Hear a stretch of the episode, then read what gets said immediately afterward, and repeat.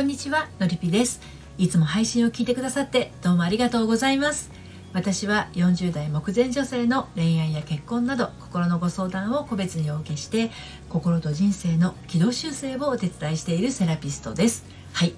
今日は夫の連れ子を愛せないというテーマでお話をしていきたいと思います。まあ、連れ子のいる夫と結婚して数年経っている方のお話なんですけれどね、まあ、旦那さんとの間に子供もできて、はい、幸せいっぱいのはずがですね旦那さんのお母さんが要するに義理の母ですね。旦那さんの連れ子ばかり可愛がるせいかね気持ちが複雑になってしまってるっていうことなんですね。はい。家族が増えてハッピーのはずが気苦労が絶えないあなたへのメッセージになります。はい。まあ、連れ子っていう場合はですね連れ子がいる同士の再婚。あの女性の方にも男性の方にも連れ子がいる。で自分の子供がいる。場合の再婚と。それから片方に連れ子がいる再婚と。それから、えー、連れ子がいる状態から新しく子供が生まれるっていう再婚と。いろんなパターンがあると思うんですよね。はい、で最初から今日の場合はですね最初から旦那さんの連れ子が愛せないっていうよりはもともとその自分は初婚で旦那さんはあのお子さんがいる状態で結婚はしたんだけれどね、まあ、その旦那さんのお子さんのあの、まあ、自分も母親としてあの愛していこうって努力をしてきたんだけれどもあの自分の子供が要するに旦那さんとの間にできてから旦那さんの連れ子が愛せないと感じてしまって悩んでいる方のケースなんですね。はい、で、まあ、よくあるのが、まあ、えー、結局その旦那さんの連れ子っていうのは自分が産んだわけじゃないから、まあ、自分の子供ができたことによって旦那さんのその連れ子を愛せなくなるっていうのとはちょっと今回の場合は違っていてあの旦那さんのお母様義理のお母さんね、この女性からすれば義理のお母さんがねちょっと関わってるんですね。はい、でそれによって旦那さんのねあの連れ子だけではなくって旦那さんのことまでだんだんこうちょっと愛せなくなってきてしまってっていうあのちょっと辛い状況の方なんですけれどもね。はい、でも今日もあの3つに分けてお話をしていこうと思うんですけれども1つ目が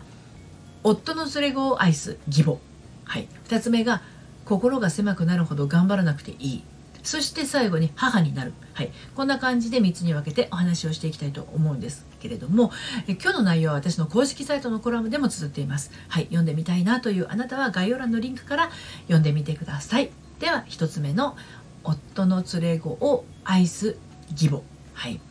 で今日のお話はねあのあるアラサー女性のお話になります。で子供のいる彼と結婚した彼女ですね。はい、で、えー、彼の子供はね小学生が2人ということだったんです。でここからはちょっと彼女の心の内をねお話をしますけれど彼はねあの仕事があるわけじゃないですか。ね、だからあの前の奥さんと離婚した後子供の面倒を見ていたのはほとんど彼のお母さん、はい、つまりこのアラサーの女性から見れば義理のお母さんということなんですよね。はい、で結婚してしばらくはあのそれはね目立たなかったことだったんです。そんなにね気にならなかった。それが私たちの子供。で再婚した、ね、私たちの子供が生まれてから事態が悪い方に、えー、急展開していってしまったということなんですね。はい、これがですねどういうことかっていうと義理のお母さんがですね何かにつけて彼の連れ子と私の産んだ子供を比較してくるということなんですね。はい、っていうかまあ比較するように感じてしまう自分になっちゃったっていうことなんですよねこれね。はい、であのお母さんはねあの義理のお母さん義理のお母さんは旦那さんの連れ子、まあ、つまり孫ですよねを母親同然のように自分の子供のように育てていたようなんですね。まあねその気持ちは理解できますよね。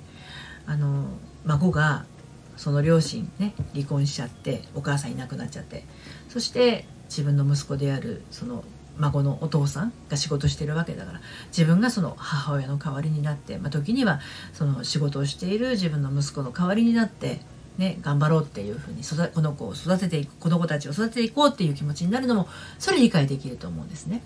でもねあのアラサー女性がもう新しい嫁として来たわけですよね。はい、で新しい子供も生まれたわけですよ。新たに孫が増えたわけですよ。うん、でも目に見えて愛情のかけ方が違うとこの新妻は思うわけなんですね。はい、それによって旦那さんにもそれから旦那さんの子供連れ子にも接し方がねギクシャクするようになってしまったたわけですよね。はい、でこんな彼女の思いをアラサーの彼女の思いを旦那さんが理解してくれるんだったらまだ救われるんだけれど旦那さんはねあのそういう、まあ、義理のお母さんのことをですね放っておけの一言だけなんだって。はい。これ辛いですよね。理解してもらえないのは辛いです、はい、で本当はこのアラサー女性は旦那さんと自分と旦那さんの連れ子と私たちの子供で新しい家族の形を作っていきたいだけなのになんだか自分だけがこう悶々と悩んでしまっているようで毎日釈然としないっていうことなんですよね。もうこれねなかなかね辛い状況だと思いますよ。うん、でここでの問題はねいろいろありましたけれど大きく2つだと思います。はい、1つは義理のお母さんが子育てに介入しすぎることですね。はい、そしてもう一つは旦那さんが嫁姑問題に無関心なこと。はい、一つずつちょっとね説明をするとまず最初のお母さんがね子育てに介入しすぎるっていうことに関しては多分連れ子と自分の子を差別してくる、まあ、差別しているように感じてるっていうことはですねそうなる原因となる、まあ、ちょっとこう子供に対しての介入が甚だしいんだと思います。まあね母親代わりに孫を見てきた義理のお母さんにとってもう我が子になってしまっているようなんですけどあくまで孫のおばあちゃんであってお母さんではないんですよね。はい、だからまああの介入しすぎっていうのはすごく感じますね。そしてもう一つの旦那さんが嫁姑問題に無関心なことについてはねあの確かにね姑と嫁の関係性をあまり神経質に捉えることは良くないんだけれど無関心で放置するのはもっと良くないと思うわけですよ。うん、あの夫がね間に立つとしたならもうそれはね嫁側を味方する方がねうまく回っていくんです。はい、で義理のお母さんはね子離れする必要があります。子離れっていうのは自分の息子ね。この女性の旦那さん。はい、子離れする必要がありますしそして旦那さんは親離れをするいいチャンスなんです。だって離婚してしばらくは自分の子供をねお母さんに面倒見てもらってたわけでしょ。はい、でも自分はもう再婚したわけなんだからいつまでもそんな甘えてちゃダメなわけですよね。だから義理のお母さんは子離れする。必要があるし、はい、旦那さんは親離れをする良いチャンスです冷たくしろってことじゃないですよ。はい、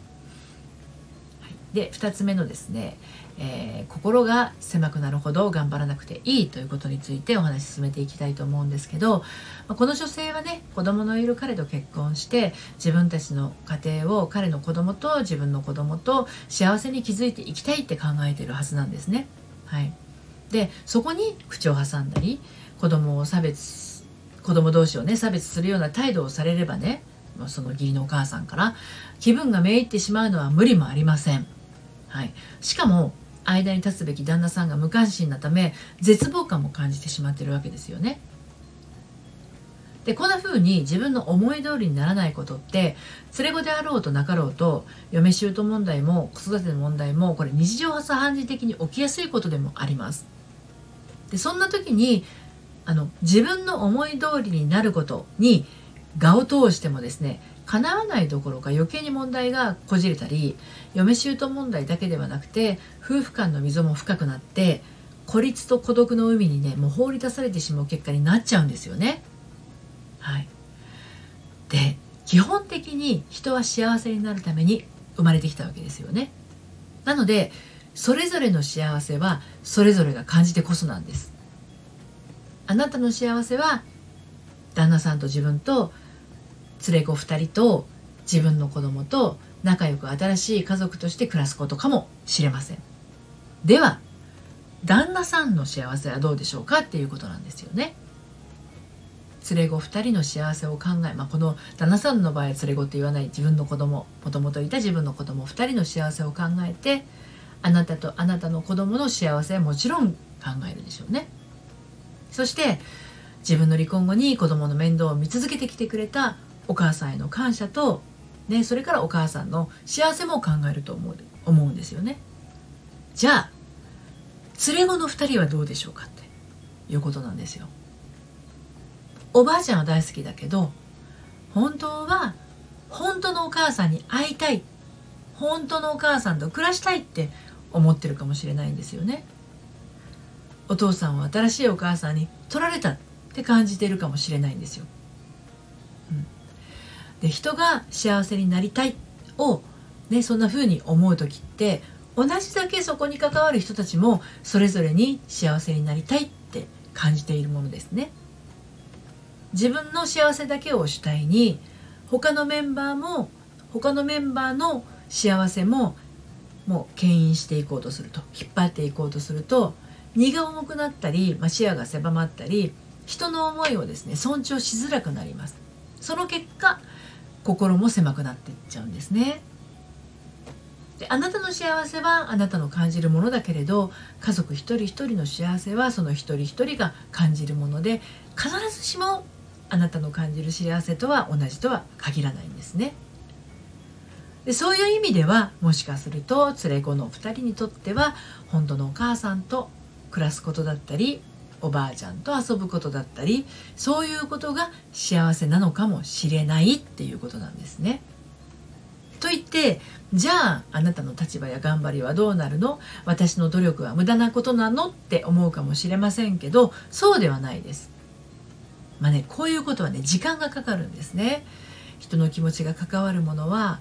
一足飛びに思った通りにはならないですね。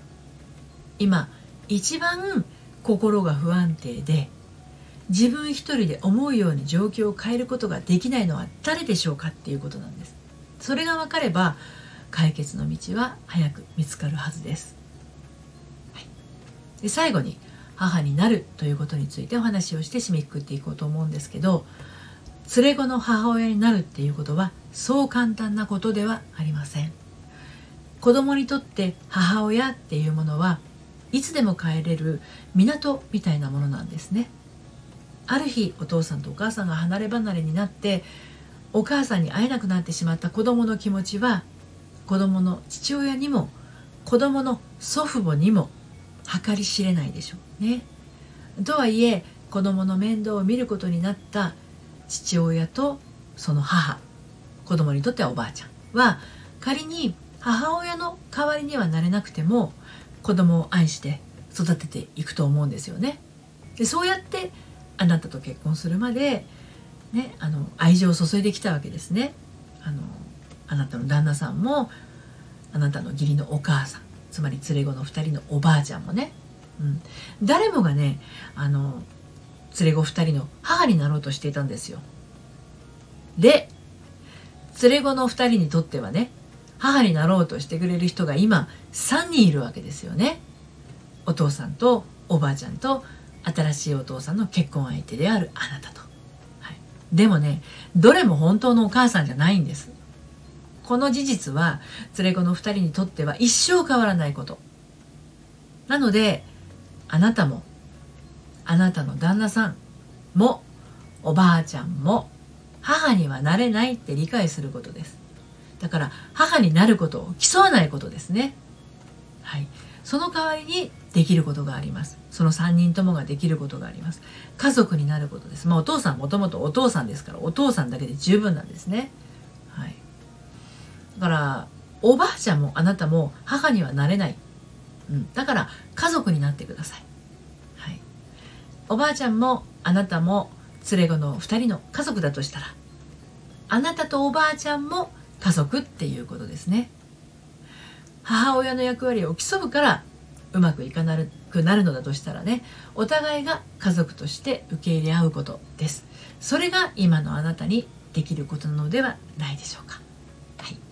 ということで今日は夫の連れ子を愛せないというテーマでちょっとねヘビーなテーマでしたけれどお話をしてきました。長くなってしまいましたけれどね。あの旦那さんの連れ子を愛そうとするっていうのはね尊いことなんです。でも思いの押し付けっていうのは家族のバランスを崩してしまうかもしれないんですね。再婚したけどうまくいかない。連れ子との関係が思わしくない。もしそんなご状況でしたらね一度ご相談ください。一緒に進んでいくお手伝いをしています。はい、ご相談はこの配信の概要欄から受付をしています。そして、えー、毎週金曜日に発行している私のメルマガでは悩みで心がよどんでしまったアラフォー女性のハートがみるみる透明度をアップして悩みを突破していく秘密をお届けしています。バックナンバーが読めないメルマガなので気になったら概要欄のリンクから登録してみてください。ということで今日も最後までお聴きくださってありがとうございました。それではまたさようなら。